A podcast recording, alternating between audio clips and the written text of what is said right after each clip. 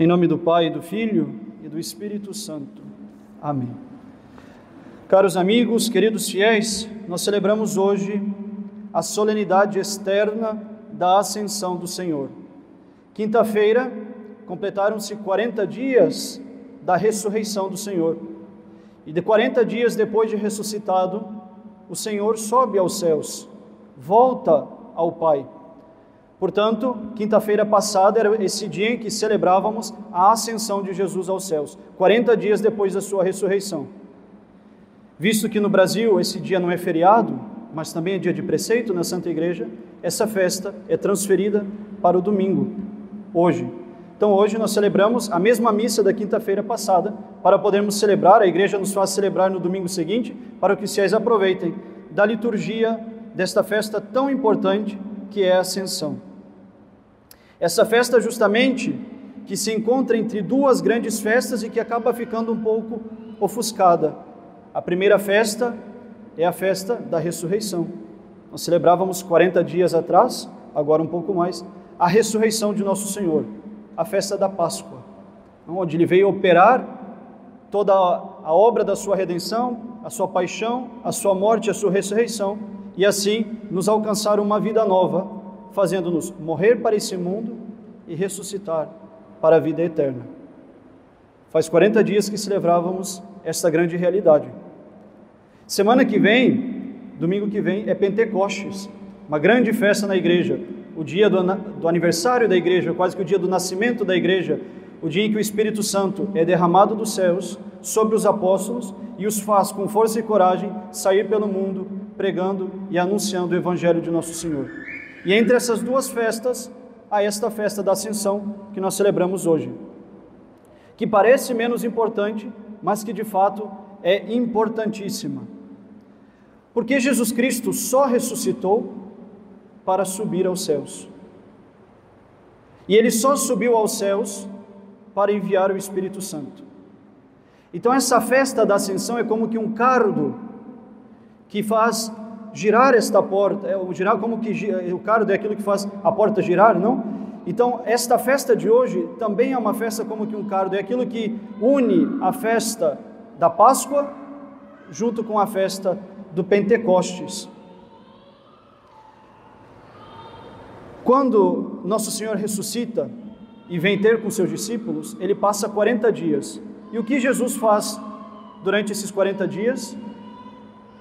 Ele ensina os apóstolos como eles devem pregar o Evangelho. Nós vimos isso durante cada um desses domingos que se seguiu, da Páscoa até aqui.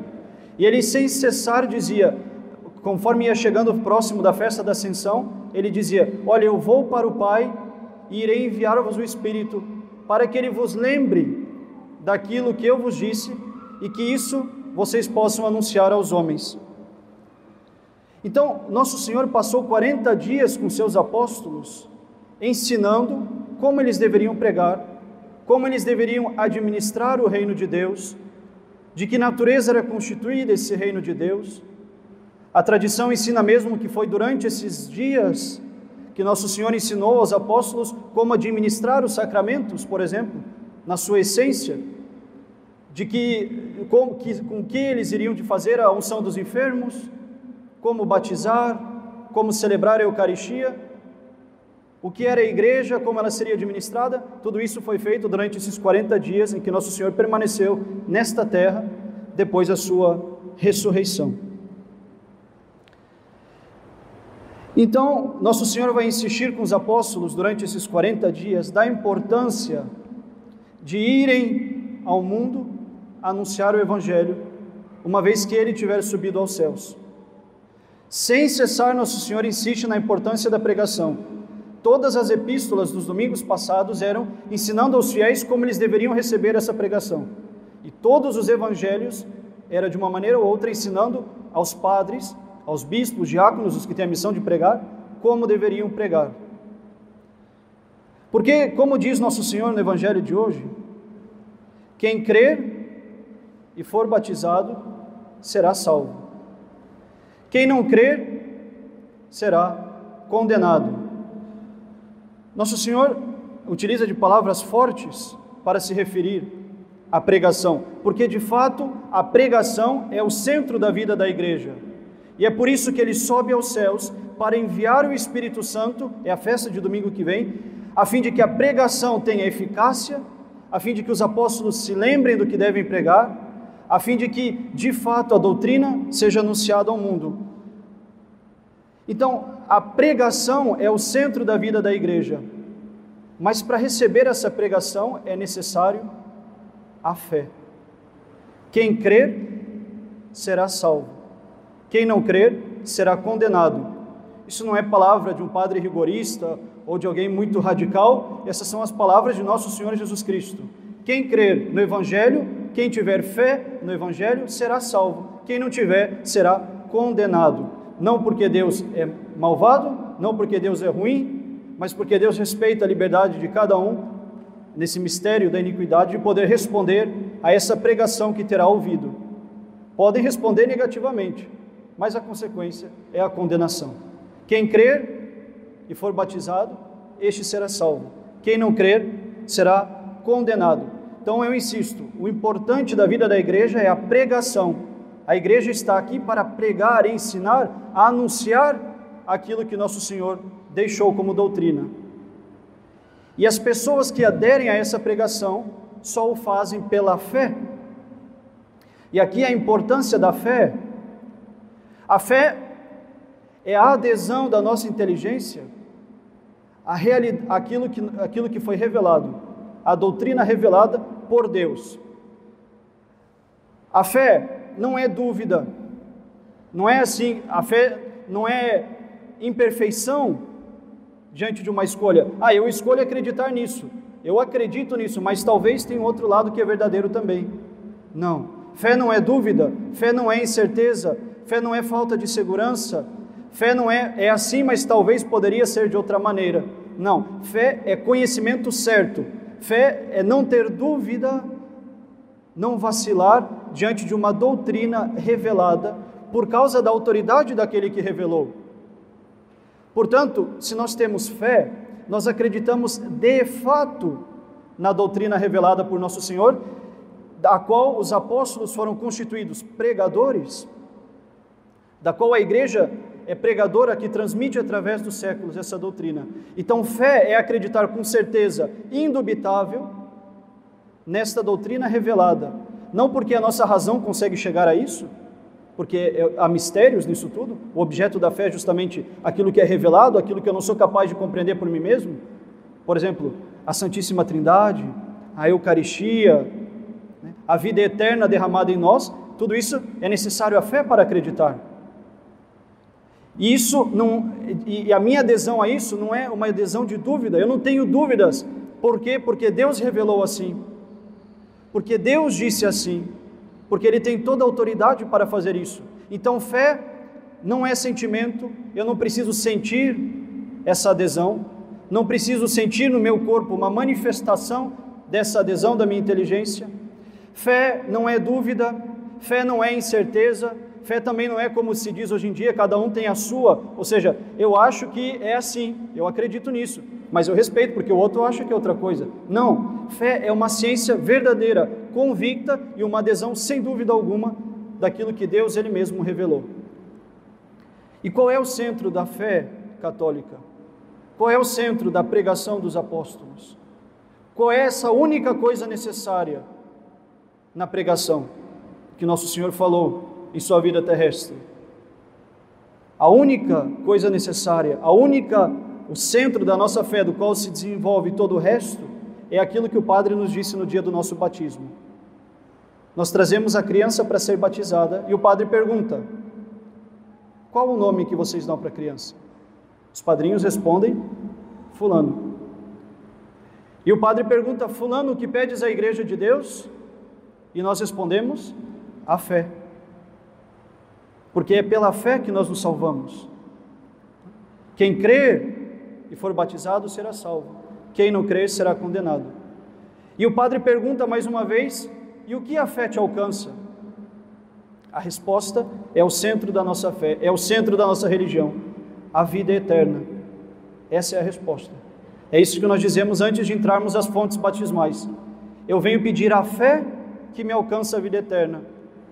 Então, como católicos que somos, nós não devemos de maneira nenhuma duvidar daquilo que aconteceu conosco no dia do nosso batismo, de maneira nenhuma duvidar do centro da pregação da igreja, que é esta e nada mais, nada menos, nós temos em nós a vida eterna.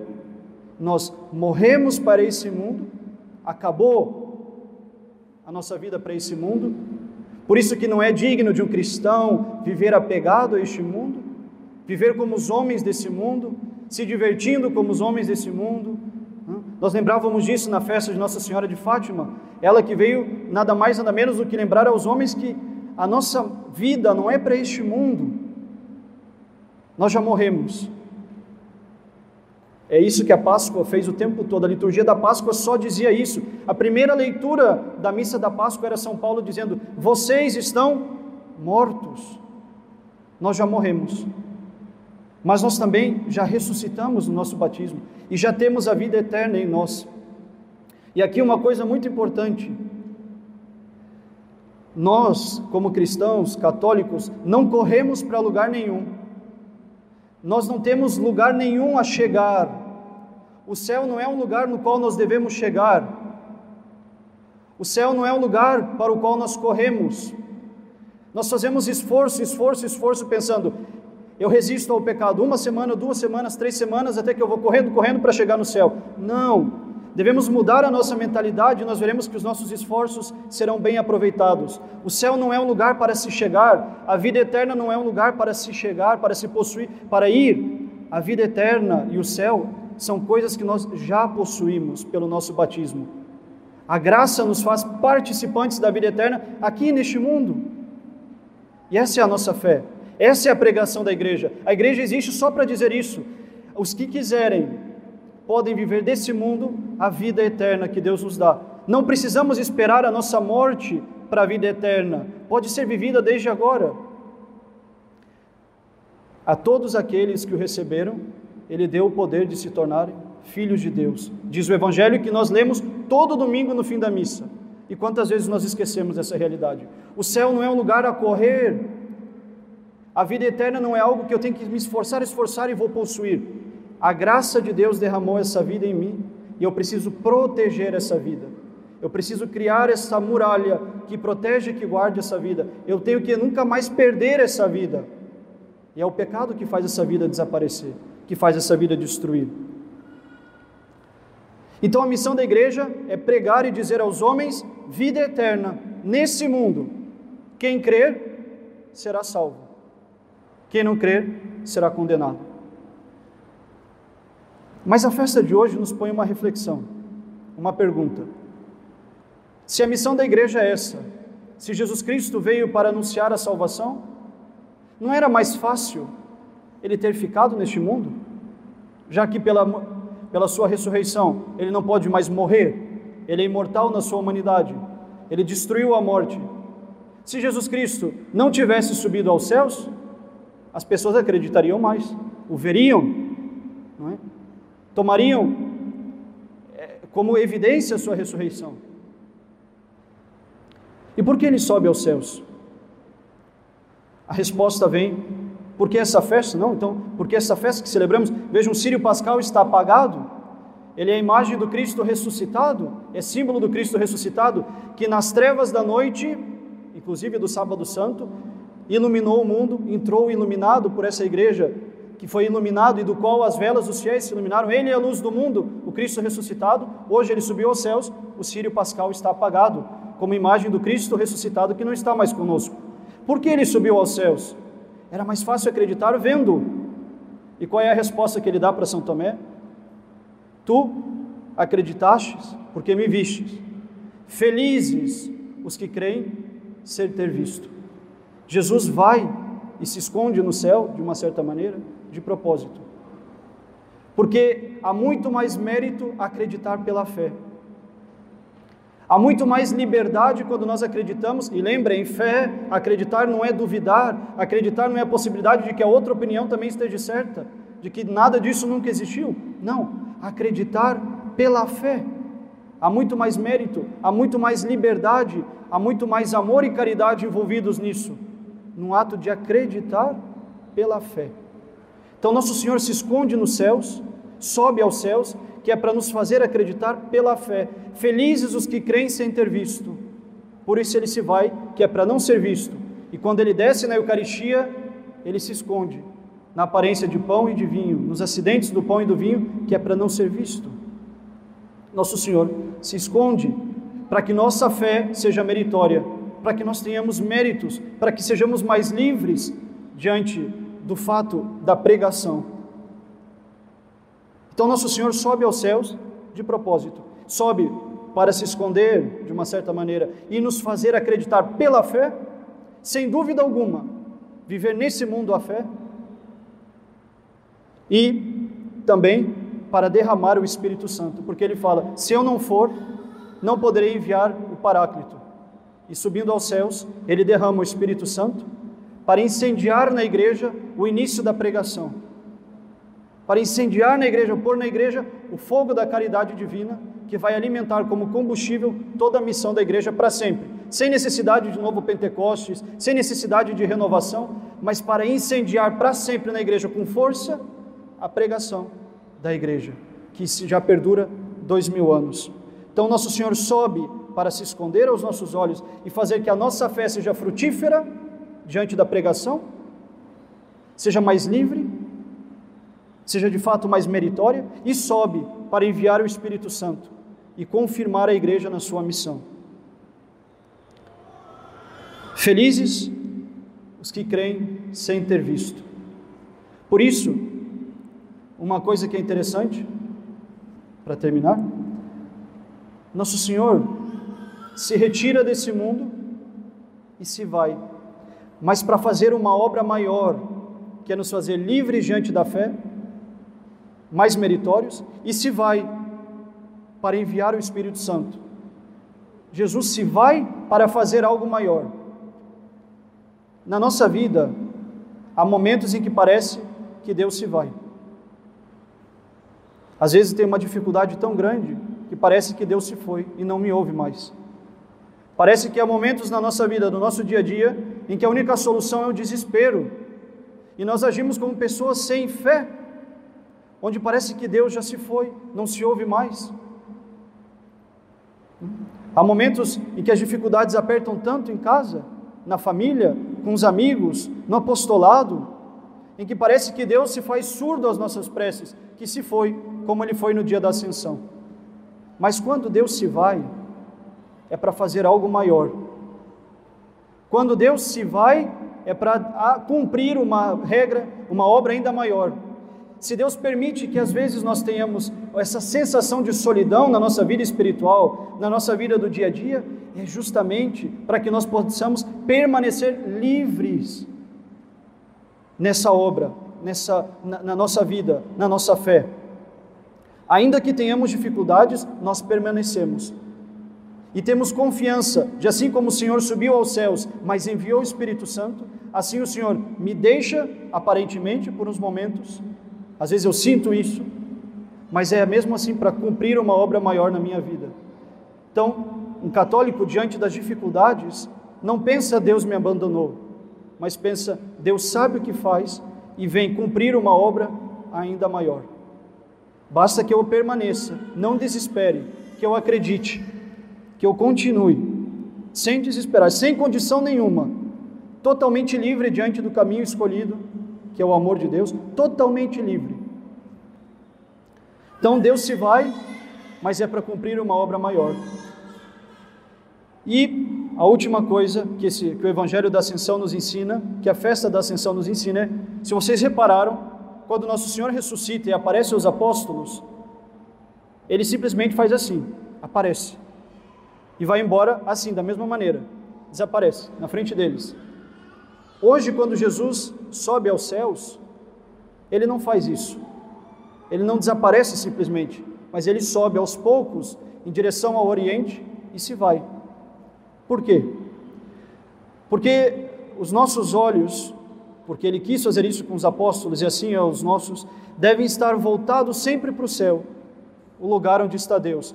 no meio desse mundo que parece dizer não acreditem, não, não prestemos a nossa adesão à revelação de Deus, não vamos acreditar nessa doutrina, nas dificuldades desse mundo, olhemos para o céu, aonde está Deus, sentado eternamente à direita do Pai. Olhemos para lá, coloquemos o nosso coração lá e regremos a nossa vida segundo o céu. Por isso que Jesus, a última coisa que ele faz nesse mundo é ir subindo aos céus, até que uma nuvem o cobre inteiramente, para que nós tenhamos sempre os olhos voltados para o céu, lá onde está Deus, que a nossa vida seja regrada por esse céu, que, como eu dizia, não é só possível depois, mas para quem acredita, e este que será salvo, é aqui também neste mundo, viver o céu neste mundo. Então, que essa, essa festa da ascensão do Senhor reavive em nós os desejos de aderir à pregação, a pregação que os apóstolos deixaram e que a igreja transmite e que é dada a cada sermão em cada missa que celebramos, aderir a essa doutrina que não é nossa, mas é de Deus, pela fé, sem duvidar e de fato viver essa vida, porque Deus revelou assim, e Ele não pode enganar e nem nos enganar, não enganar ninguém e nem a si mesmo, portanto é verdade o que Ele fala. Né? Vivamos isso pela fé e peçamos a graça de Deus de sempre e em cada momento perceber a ação de Deus. E se algum momento sentimos que Ele se foi no meio das nossas dificuldades, é para ter mais fé e acreditar que a obra que ele realiza é ainda maior. E, sobretudo, ter os nossos olhos sempre voltados para o céu, o lugar onde está Deus e o lugar, o local onde esta festa nos faz acreditar que é onde Deus está. Deus Filho, que subiu aos céus, que nos amou, que nos redimiu, está sentado eternamente à direita do Pai. Em nome do Pai, do Filho e do Espírito Santo. Amém.